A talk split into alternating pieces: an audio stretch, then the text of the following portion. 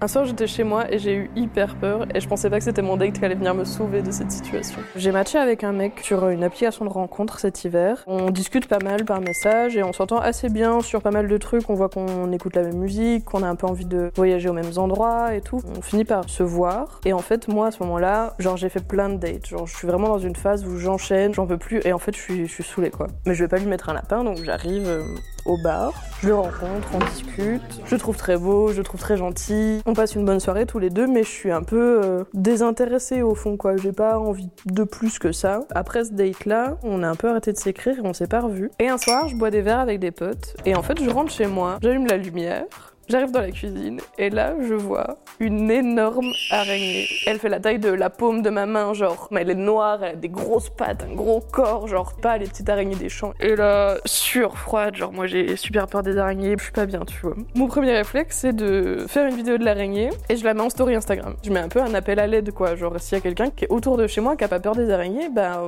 franchement, venez, quoi. Il était presque minuit déjà. Et là, il y a du coup ce fameux mec que j'avais daté qui répond à ma story et qui me dit euh, si tu veux, je passe chez toi, si t'as vraiment peur, enfin reste pas comme ça et tout. Je savais qu'il vivait à plus d'une heure de transport de chez moi et j'étais un peu embêtée qu'il vienne jusque chez moi au milieu de la nuit. Euh, enfin, il me dit non mais moi ça me dérange pas. Euh, bon là je suis en pyjama dans mon lit mais je m'habille vite. Franchement si je pars maintenant, dans 45 minutes je suis chez toi, je prends mon vélo, j'arrive. Je lui dis ok, enfin j'ai pas d'autre solution en fait. Je me retrouve à attendre 45 minutes, à fixer l'araignée en espérant qu'elle ne bouge pas parce que sinon bah, le plan échoue, quoi. Et finalement, il arrive 45 minutes après. Trop mignon, il a son petit sac à dos et tout. Et il avait pris depuis chez lui une boîte pour mettre l'araignée dedans. Il prend un tabouret, il met l'araignée dans, dans la boîte, il jette l'araignée par la fenêtre. Et genre, tout ça dure 5 euh, minutes chrono. Et on discute rapidement. Moi, je suis contente qu'il soit là. Et en fait, je lui propose s'il a envie de rester dormir chez moi. Mais euh, il m'explique qu'il peut pas rester. On s'embrasse pas, ni rien. Il reprend son vélo et il rentre chez lui. Et là, je reçois un message, une fois qu'il est parti, où il m'a